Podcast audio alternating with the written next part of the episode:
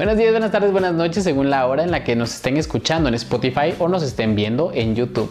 Bienvenidos y bienvenidas al nuevo capítulo de Terapia de Bolsillo. En esta ocasión vamos a estar hablando sobre un tema sobre el que nos han preguntado, pero de manera indirecta y que la verdad es que necesita pues algunas definiciones y ¿cuál es este tema y de qué vamos a estar hablando, Ceci? El día, el, día, de hoy vamos a estar hablando sobre asertividad, a identificar los estilos de comunicación, expresar algunos ejemplos prácticos y también los derechos asertivos. Quédense, va a estar muy interesante. Si a ti te cuesta comunicarte con otras personas, eh, si de pronto te cuesta expresar tus necesidades o cuando intentas hacerlo terminas desbordando en una emocionalidad, pues la verdad es que quédate porque desarrollar un estilo comunicativo asertivo te permitirá poder eh, expresar cuáles son tus derechos, exigir tus derechos sin pasar por los derechos de las demás personas. Entonces, eh, síguenos en todas nuestras redes sociales como Crece Terapia Psicológica, en YouTube y en Spotify como Terapia de Bolsillo y comenzamos.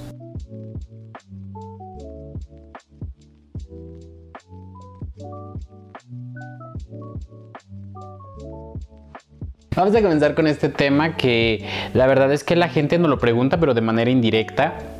Porque de pronto las personas no saben exactamente qué es asertividad, con qué se come, cómo puedo ser una persona asertiva. Creo que muchos lo han escuchado como que es algo a lo que deberíamos aspirar, ser, hacer, responder de manera asertiva. Pero realmente, ¿cómo se logra eso? ¿Cómo se puede hacer que eh, ser una persona más asertiva? Aunque para que podamos comprender exactamente qué es la asertividad, tenemos que entender al menos cuatro conceptos que, eh, son los estilos de comunicación. Entonces vamos a comenzar. Eh, Ceci, ¿qué es un estilo de comunicación agresivo? ¿Cómo respondería una persona que tiene un estilo de comunicación agresivo? Bueno, en, eh, en, esta parte, cuando yo trabajo estilos de comunicación con los usuarios, les pongo siempre un ejemplo, el de estás en la fila de un banco viene una persona, se mete justo, bueno, en la fila, justo enfrente de ti, y cómo reaccionarías de manera agresiva, pues sería gritarle, empujarla, eh, pues de una forma violenta o agresiva esa sería una, una, respuesta bajo ese estilo de comunicación. Ok. Entonces, ¿Nos puedes explicar un poco cómo sería una persona pasiva? Un estilo pasivo de comunicación implicaría que en lugar de expresar tu molestia, en lugar de eh, intentar hacer que la otra persona haga lo que tú quieres, es justamente hacer lo opuesto, no hacer nada, guardártelo tal vez insultarlo internamente, pero no decirle nada. Entonces, obviamente estás molesto o molesta, pero dejas pasar y te aguantas y dejas que pase primero que tú. Eso sería una respuesta pasiva. ¿Cómo sería una respuesta pasivo-agresiva? Pues sería hacer algo pero indirectamente puedes tal vez platicar con la persona de atrás y decirle hay personas que se meten en la fila hablar, bueno, hablar por teléfono no creo porque a veces no, no lo permiten, pero en otro contexto, en cualquier otra fila, tal vez hablarle a alguien y decirle que es molesto que alguien se meta en la fila cuando, cuando está viendo o cuando no está respetando tu, tu lugar. Entonces, sí sería reaccionar, pero de una manera indirecta, es decir, la persona tal vez ni sabe que lo estás haciendo por, por esa situación. Claro. Incluso para comprender un poco más esta cuestión de la pasivo-agresividad, o sea, cómo lo hacemos en, en casa de pronto, eh, cuando de pronto a, a su pareja, no sé si le hayan dicho alguna vez, ¿qué tienes? Nada y volteas y es obvio que tienes algo. Entonces la pasivo-agresividad, algo por lo que se reconoce es por el hecho de que no, eh, no le dices, pero también no te comportas de la manera, no es congruente la manera en la que hablas y en la que te comportas. En teoría no te enojaste, pero al final te comportas, eh, haces cosas para que la otra persona se sienta mal, eh, le mueves las cosas y le haces la vida más difícil, pero no se lo dices directamente, incluso aunque te pregunte. Entonces me parece muy curiosa esa forma.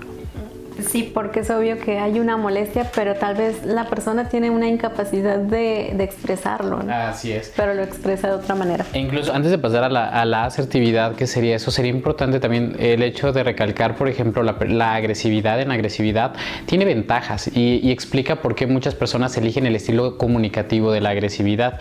Y es que regularmente si tú eh, te explotas y le gritas a una persona, eh, regularmente puedes, puedes lograr que las personas hagan lo que tú quieres que hagas, que hagan, es decir, sin pasar, digamos que pasando por su voluntad. Entonces, para evitar que tú te comportes así, que te enojes, que tengas esos sentimientos negativos, las personas tienden a hacerlo si es que te quieren. Si no, van a haber conflictos eh, como pasa en las parejas, que empieza esta escalada simétrica porque la otra persona otra vez también sea agresiva. Este, pero también algo que pasa mucho con las personas agresivas es que realmente terminan peleados con medio mundo, nunca tienen relaciones ni conexiones duraderas con las personas. Las personas los ven como, como no candidatos para muchas cosas porque tienen este tipo de respuesta agresiva y eso es desafortunado. De hecho, tienden a aislarse, ¿no? Y, y muchas veces ni siquiera son conscientes que es porque aplican un estilo de comunicación que a nadie le, le agrada. Exacto. Ahora, con, la, con las personas pasivas, por ejemplo, también tiene ventajas y eso explica también el por qué mantienen a veces este estilo de comunicación. Y es que hay ocasiones en que, por ejemplo, sobre todo si tienes miedo a la soledad, eh, tienes miedo al rechazo, regularmente tiendes a hacer lo que las demás personas hacen, te dicen, sin decir absolutamente nada, aunque internamente tienes un diálogo que es así de, ya por favor, o sea, ¿qué te pasa desconsiderado? Pero nunca le dices, nunca defiendes tus derechos. Entonces digamos que de alguna manera las personas van a querer estar cerca de ti porque eh, eres una persona que hace lo que quiere. Entonces, pero si llegaras a reaccionar agresivamente, seguramente se, se, separarían, ¿no? Y honestamente tú no eres feliz en esta relación. Pero al mismo tiempo, o sea, sí entran como en una zona de confort, o sea, en donde no hago nada y, y eso me hace feliz, ¿no? O sea, se sienten cómodos tal vez sobre esa incomodidad que implica el estilo de, comunicación pasivo.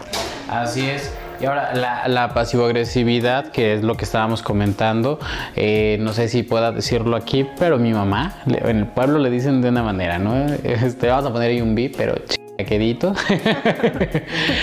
no sé si alguna vez lo hayan escuchado, o sea, personas que, que de pronto, por ejemplo, utilizan el silencio estratégico. Este, digo esto de, ¿estás enojada? No, no, no pasa nada. Y eh, entonces esta persona comunica algo incongruente, su comportamiento es diferente de lo que expresa y esto pone una verdadera barrera para poder intentar solucionar un problema. Entonces las personas que nunca quieren hablar de las cosas, pero también están enojadas y eso es pasivo-agresividad. Y la ley de, del hielo igual entraría en este pasivo-agresividad, ¿verdad? Así es, es, es justamente el, negarte a comunicarte, pero eh, recordemos como lo pudieron ver en el capítulo sobre la comunicación, es imposible la no comunicación, es decir, todo lo que hagas comunica algo, incluso que no quieres comunicarte, pero termina comunicando. Entonces, ¿cuál es la alternativa? Si no puedo ser agresivo, no puedo ser pasivo y no puedo ser pasivo-agresivo, ¿qué me queda? ¿Cuál es el cuarto estilo de comunicación, Ceci? El cuarto estilo de comunicación y que es el equilibrio entre todos estos estilos que la verdad no, no hacen nada bien es la asertividad. Y en este ejemplo, en el de la persona que se metió en la fila del banco, pues tal vez es pedirle por favor que se, que se retire o, que se forme en donde tiene que, que, formarse respetando el tiempo de todas las personas que están atrás, ¿no? Ok. Ah, la asertividad es el estilo comunicativo en el que tú defiendes tus derechos, los das a conocer a la otra persona, pero sin pasar por encima de ellos. Porque el asunto con la agresividad, por ejemplo, es que voy a defender mis derechos y voy a agredirte. Es decir, voy a pasar sobre los tuyos en el caso de la pasividad, entonces yo no defiendo mis derechos y dejo entonces que los vulneres. Y en la pasivo-agresividad realmente no haces ninguna diferencia, solamente haces el ambiente más pesado, porque en realidad ni defiendes tus derechos, pero también intentas pasar por los derechos de la otra persona, por ejemplo, por esta parte de ni siquiera ser honesto u honesta con lo que estás pasando. Entonces es como aventar la piedrita y esconder la mano. Justamente, eso es la, eso es la pasivo-agresividad. Entonces, coméntenos cuál es su estilo comunicativo. ¿Son agresivos, pasivo, pasivos o pasivo-agresivos a la hora de comunicarse? También si son asertivos, pues vale decir, nos gustaría saber de qué hay más audiencia en esta ocasión, qué, qué equipo gana. Pero bueno, vamos a, continuar diciendo que existen algunos requisitos para que podamos tener una comunicación asertiva. Es decir, esto, esto funciona a modo de fórmula y en este sentido puede ayudarnos bastante a que ustedes vayan identificando cómo están reaccionando. El primero de estos pasos, eh, en un ejemplo que utilizo mucho en terapia, es cuando las personas llegan tarde y de pronto eh, tienes que, señalarla de forma objetiva que llegaron tarde, por ejemplo, a través de un reloj. El reloj indica que son 10:10 y quedaron a las 10. Entonces, eh, esto hace que no sea simplemente una intuición tuya, no calificar a la persona diciéndole tardista, diciéndole que siempre es una persona, porque el siempre es imposible, alguna vez habrá llegado temprano y eso hace que ya no sea siempre. Entonces, este tipo de cuestiones, cuando recurres a falacias, la otra persona realmente terminará hablando más de, de aquello por lo que le acusaste que de la situación. Entonces, no, no me digas así. Además, mira, el burro hablando de orejas. Oye, y, y entonces empiezan a hablar de todo menos de la situación complementando lo que dijo Sergio, es cuando alguien llega tarde, no decirle eres un impuntual porque ya estamos eh, pues de cierta manera calificando a la persona y no a la situación. Entonces, cuando nosotros le decimos a la persona, llegaste 10 minutos tarde y eso no me gusta, me hace sentir que no valoras mi tiempo, pues ya le estás explicando cómo te hace sentir, pero también de una manera objetiva. Eh, estás hablando de la situación y no de la persona. Eh, la, otra situación sería evitar cosas determinantes, como siempre, nunca, tú, eh, como calificar más allá de esa situación y ya no estás viendo la, situación de una forma para solucionar sino que ya es un reclamo. Sí, sí, sí, ya se convierte en un reclamo por toda, por todos los tardistas del mundo, se está haciendo justicia ya por, todas las situaciones pasadas y las venideras, porque va a seguir haciéndolo, en lugar de enfocarte en cuál es el problema. El problema es lo que tienes enfrente. el asunto es solucionar justamente lo que, lo que te incomoda en este momento y regularmente no terminan hablando. Muchas personas, por ejemplo, que, que, están en terapia de pareja, regularmente es porque no saben cómo decirle a la otra persona sin pelearse. Y es porque cada vez que quieren hablar de algo con lo primero que entran es calificando a la persona poniéndote este así ya en confrontación. Desde que llegas y le hablas feo pues ya ya pum se le cerraron los oídos ya no te va a escuchar ya di lo que quieras ya no va a pasar nada. Entonces solamente es una discusión donde cada quien habla cada vez más fuerte pero ninguno ninguno escucha. Ya no se escuchan. Así es Sí, y normalmente cuando ocurre este tipo de, explosividad es porque en muchas ocasiones anteriores actuaron con un estilo de comunicación pasivo, es decir, se van guardando las cosas y ya cuando por fin quieren expresarlo, ya son muchísimas cosas y realmente ya no se están enojando por esa situación, sino que esa situación fue como la gota que derramó el vaso, pero en realidad hay muchas situaciones anteriores. Entonces, algo que yo les digo a todas las personas con las que trabajo, porque eh, en realidad es como el 90% de las personas que atendemos les pasa esto, de que siempre aplican el estilo pasivo. Sin embargo, llega un momento en que ya, ya es imposible, ya, ya el costal se llenó de piedritas y, andan cargando ahí con todo, pero en realidad eh, pueden ir solucionando cada cosa de la forma en que van ocurriendo. No, no se tienen por qué esperar hasta que ya no puedan más para decir las cosas. Si alguien llega tarde, decirle que está llegando tarde. Si alguien hace algo que no te gusta, pues expresarlo en ese momento y realmente estás expresando eh, sobre la situación y no la persona, tampoco dejaste ya juntar tantas cosas para luego ya ni siquiera saber por qué estás enojada o enojado. Sí, sí, sí, por eso es importante el elegir un estilo eh, asertivo porque de esta manera vas a, vas a intentar llevar, así como en cada ocasión que pase, hacer mención y no esperar a que justo todo se, se junte. El segundo paso sería mencionar cómo te sientes, es decir, si ya mencionaste cuál es la situación y no, te, no simplemente calificaste a la persona, lo siguiente es decir cómo te sientes. Es importante decir cómo nos sentimos porque este es realmente un lenguaje universal. Tú tal vez no puedas entender que, que a mí me molesta que llegues tarde, pero si, si, te hablo de que me molesta, estoy enojado, estoy indignado, decepcionado, cualquiera que sea el sentimiento que, que haya pasado porque llegaste tarde, entonces tal vez tú hayas sentido alguna vez decepción, sufrimiento, dolor. O sea, tal vez en ese sentido puedas ponerte en mi lugar y saber que pues esto me dolió, y entonces puedan hablar realmente de esta situación. Esta situación es esta específicamente y me causó este sentimiento negativo específico. Por eso es importante que puedas mencionar y que comiences a conocer cuál es tu gama de emociones. Sí, eh, nos, lleva a autoconocernos, a autoexplorar nuestras emociones, ponerles un nombre, eso es muy importante de qué es lo que estás sintiendo en ese momento porque muchas veces si no las reconocemos, pues no podemos ni siquiera expresar cómo nos sentimos. O cuando nos sentimos podemos llegar a desbordar si no estamos acostumbrados o acostumbradas a, a nombrar nuestras emociones, a reconocerlas, y a ser conscientes, más conscientes de ellas. Sí, y de hecho una de, las cuestiones que pasan mucho es que eh, la masculinidad tóxica, que de pronto pues es lo que nos estuvieron enseñando, por ejemplo, a los hombres, es a que seamos incluso a veces analfabetas emocionales, no sepamos ni cómo nos sentimos porque está mal que lo expresemos.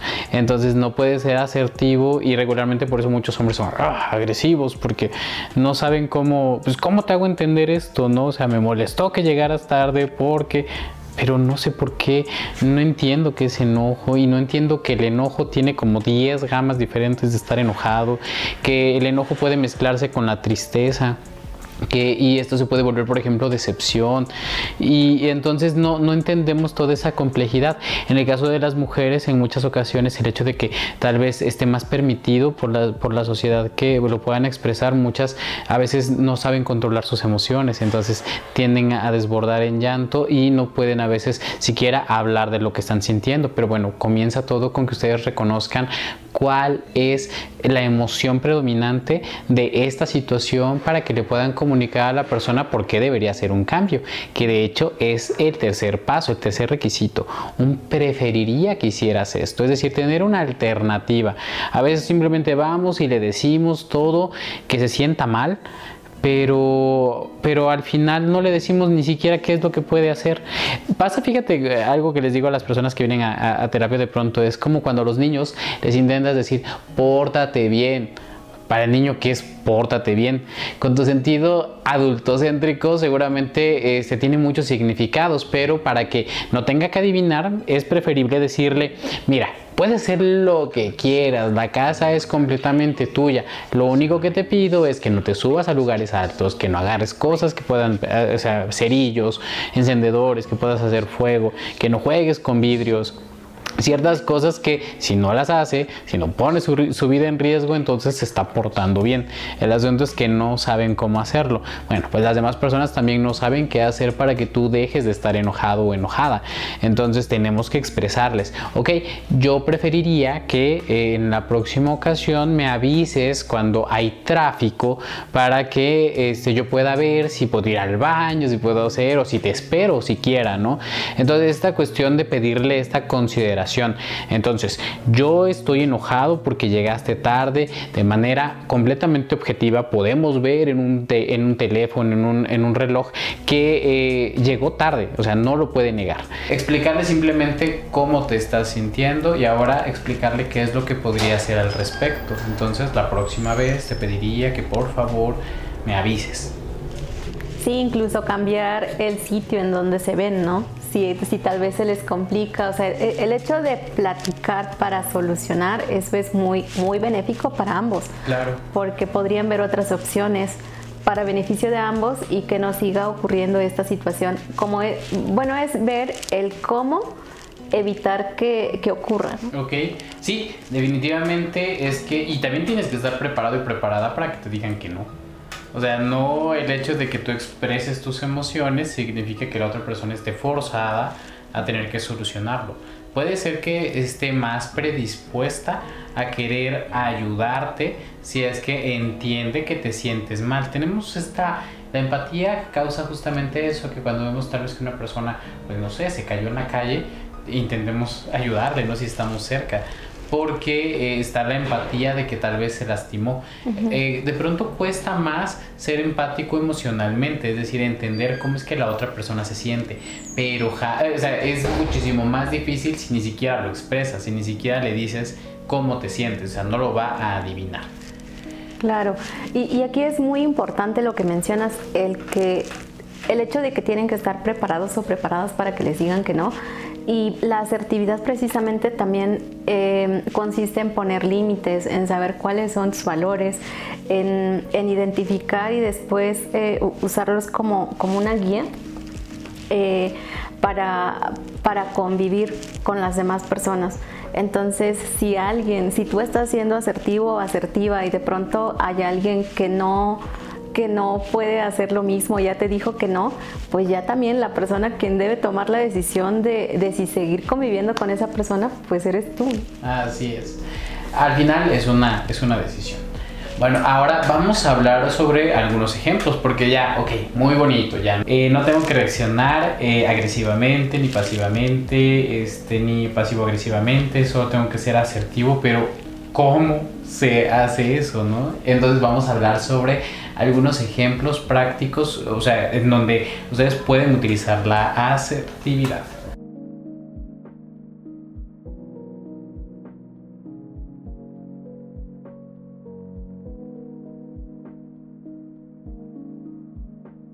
Un ejemplo podría ser cuando pedimos una aclaración sobre algo que dijo otra persona.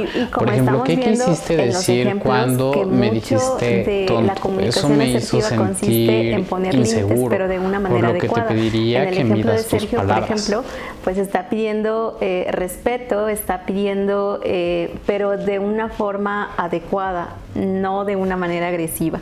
El siguiente ejemplo puede ser cuando están vulnerando nuestros derechos o simplemente quieres dar a notar que tú también tienes el derecho a, opinar por ejemplo, cuando una persona acapara la, conversación y tú puedes hacerle notar, mira, estás acaparando la conversación y me hace sentir un, poco incómoda porque no me estás escuchando a mí.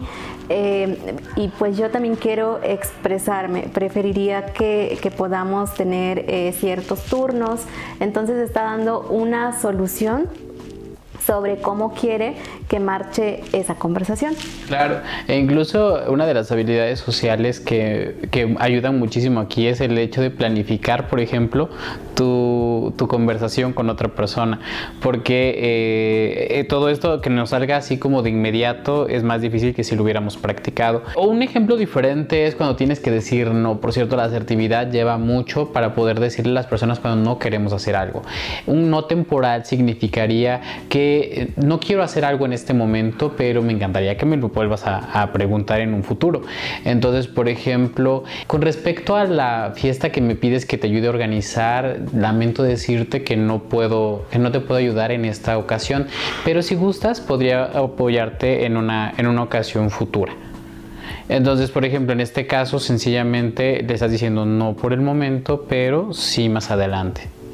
Sí, incluso les ayudaría a organizarse mejor, sin embargo, no le estás diciendo de una manera inadecuada que no puedes, sencillamente que en ese momento ya tienes otros planes. Así es. El siguiente no es el no razonado. Es cuando, por ejemplo, alguien te invita a una fiesta y tú le puedes decir, lo siento, no puedo ir a tu fiesta en esta ocasión ya que tenía otros planes para el sábado.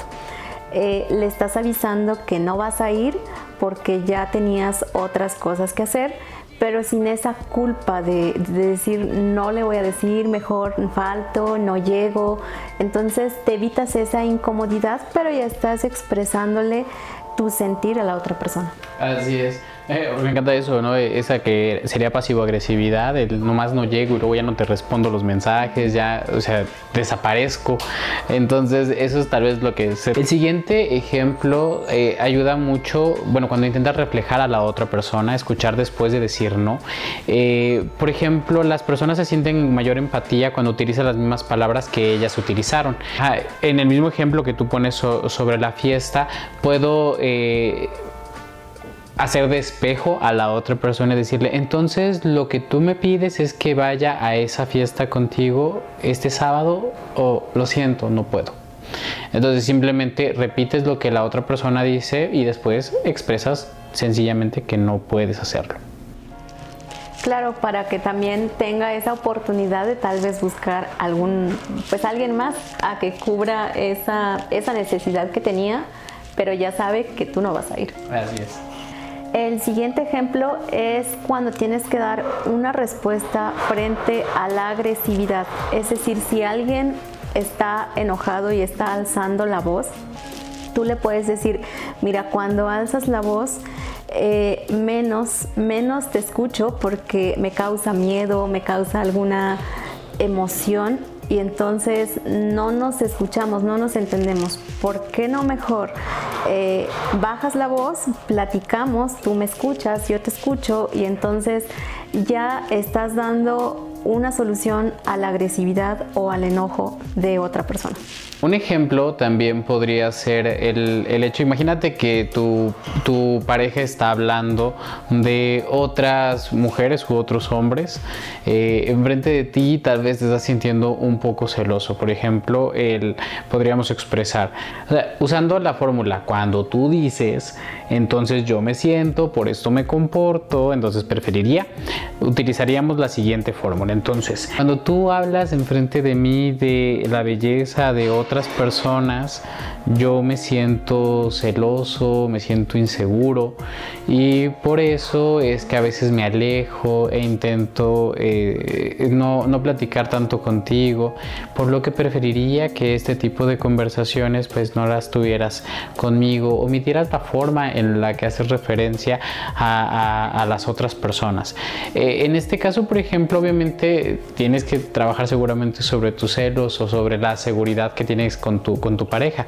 Pero definitivamente el hecho de que le puedas expresar y no después tal vez de estés revisando el celular, que sería agresivo porque al final implica un tipo de violencia hacia la intimidad de tu pareja, o que te estés callando todo el tiempo, o que estés enojada, enojado, este, intentando no tener comunicación, eh, teniendo incluso a veces muchas veces problemas sexuales porque no expresan que en realidad están celosos e inseguros de, de que la otra persona esté con otra, con, esté siendo fiel y entonces empiezan a haber muchos otros problemas por ni siquiera expresarlo. Entonces, hacerlo de una manera, llenen como estos espacios eh, con sus propias palabras. Yo, eh, cuando tú haces, yo me siento de cierta manera, eh, por eso me comporto de esta manera para que entienda tu comportamiento, por lo que preferiría que hagas cierta, cierta acción. Claro, y, en este ejemplo lo que quiero complementar es que si están siendo asertivos, pues también es adecuado que tengan acuerdos de convivencia, acuerdos de comunicación para que precisamente no lleguen a pasar estos momentos incómodos. El siguiente ejemplo se trata de comprender, pero manifestando tu necesidad. Por ejemplo, si tu amiga, tu amigo, tu pareja, alguien quiere, quiere salir de fiesta, pero tú lo que necesitas es un descanso, podrías decirle, entiendo que quieras salir a, distraerte, entiendo tu, tu, postura y te comprendo, pero en este caso yo prefiero descansar en casa. Entonces ya estarías diciéndole que tú entiendes, pero no puedes acompañarle en ese momento porque no es lo que necesitas. Ok, ahora eh, una forma también diferente sería cuando la otra persona está gritando y tú no lo estás haciendo. Entonces este tipo de comportamientos regularmente pueden hacerse notar a la otra persona para que sea consciente. Por ejemplo, eh, disculpa, me gustaría poder hablar y no me dejas. O no me grites, yo no estoy gritando.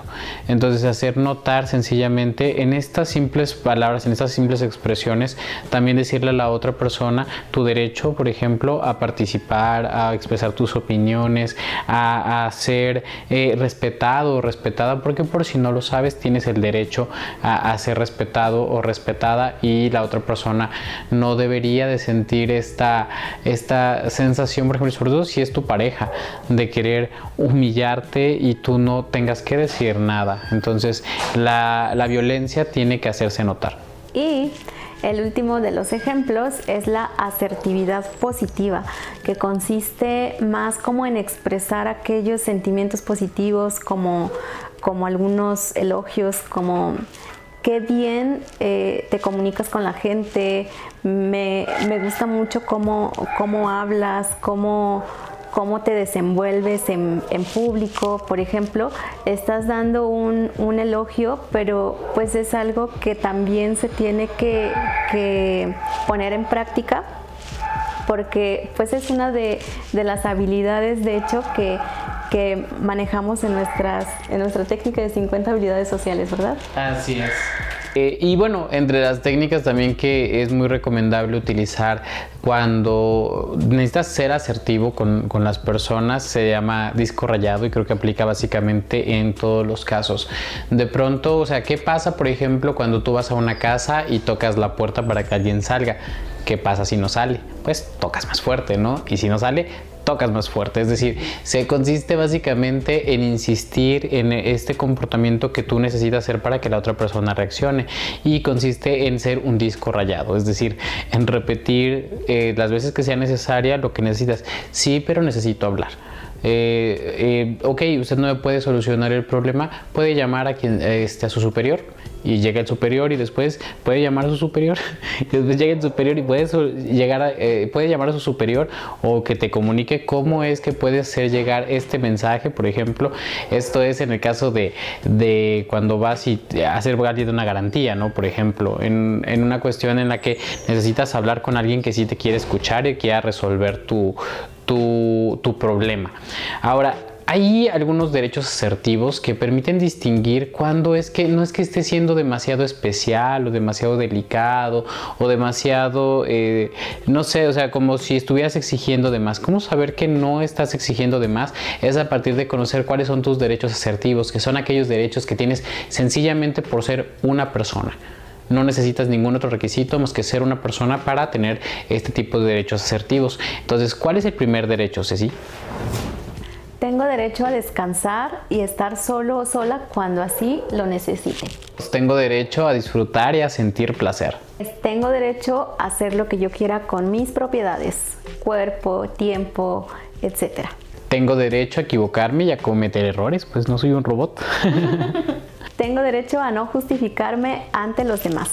Tengo derecho a elegir entre responder o no hacerlo. No es obligatorio que siempre tengas que responder. Tengo derecho a cambiar mi forma de ser y de actuar.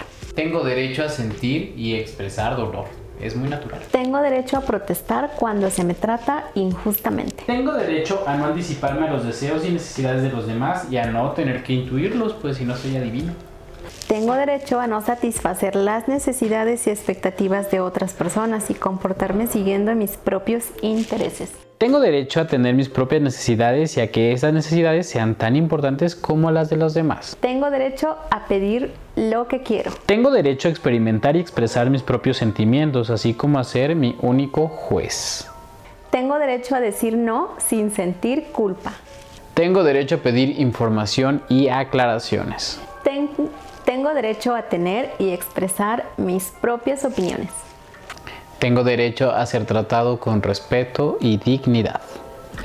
El mayor de los derechos consiste básicamente en tu derecho a ser asertivo o no serlo. Tú puedes tomar tus propias decisiones. Ser asertivo puede ser algo ideal, pero no necesariamente algo obligatorio. Por lo que no es obligatorio que actúes de este modo. Imagínate que alguien quiere hacerte daño, alguien te está eh, intentando chantajear o alguien te está acosando. Hay ocasiones en que hay formas, por ejemplo, de, de responder asertivamente, pero puede ser que en una de esas decidas no hacerlo. En este momento necesito poner límites, necesito establecer que esto no me gusta, que esto no lo quiero y, este, y tal vez actuar con un tanto de agresividad. Hay ocasiones en que no estamos completamente preparados para responder de manera asertiva, entonces podemos elegir sencillamente ser pasivos, por ejemplo, y no decir eh, nada en este momento hasta que lo piense mejor.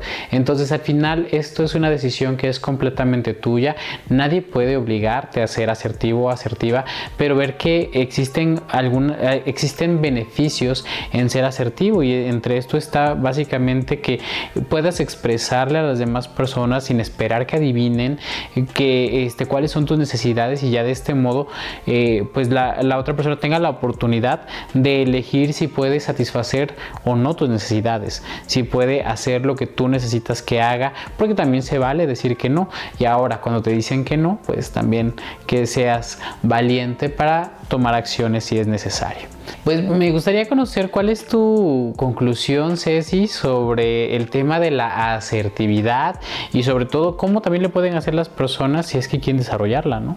Claro, mi conclusión, bueno, es que la asertividad va muy, muy ligada a una sana autoestima, es decir, cuando tienes la capacidad de, comunicarte, de expresar tus necesidades, de poner límites, de, de, expresarte adecuadamente con las demás personas, de establecer reglas de cómo quieres convivir con las demás personas, eso es muy importante. Y pueden empezar desde luego trabajando y siendo asertivos, pero si, les, si, si se les llega a complicar, aquí están nuestros terapeutas que les pueden ayudar y acompañar para ser asertivos y tener una autoestima sana. ¿Y a qué teléfono se pueden comunicar, sobre todo en Spotify? Que de pronto aquí en YouTube les ponemos los números en la pantalla, pero en Spotify, ¿a qué número se pueden comunicar si necesitan hacer una cita, Ceci?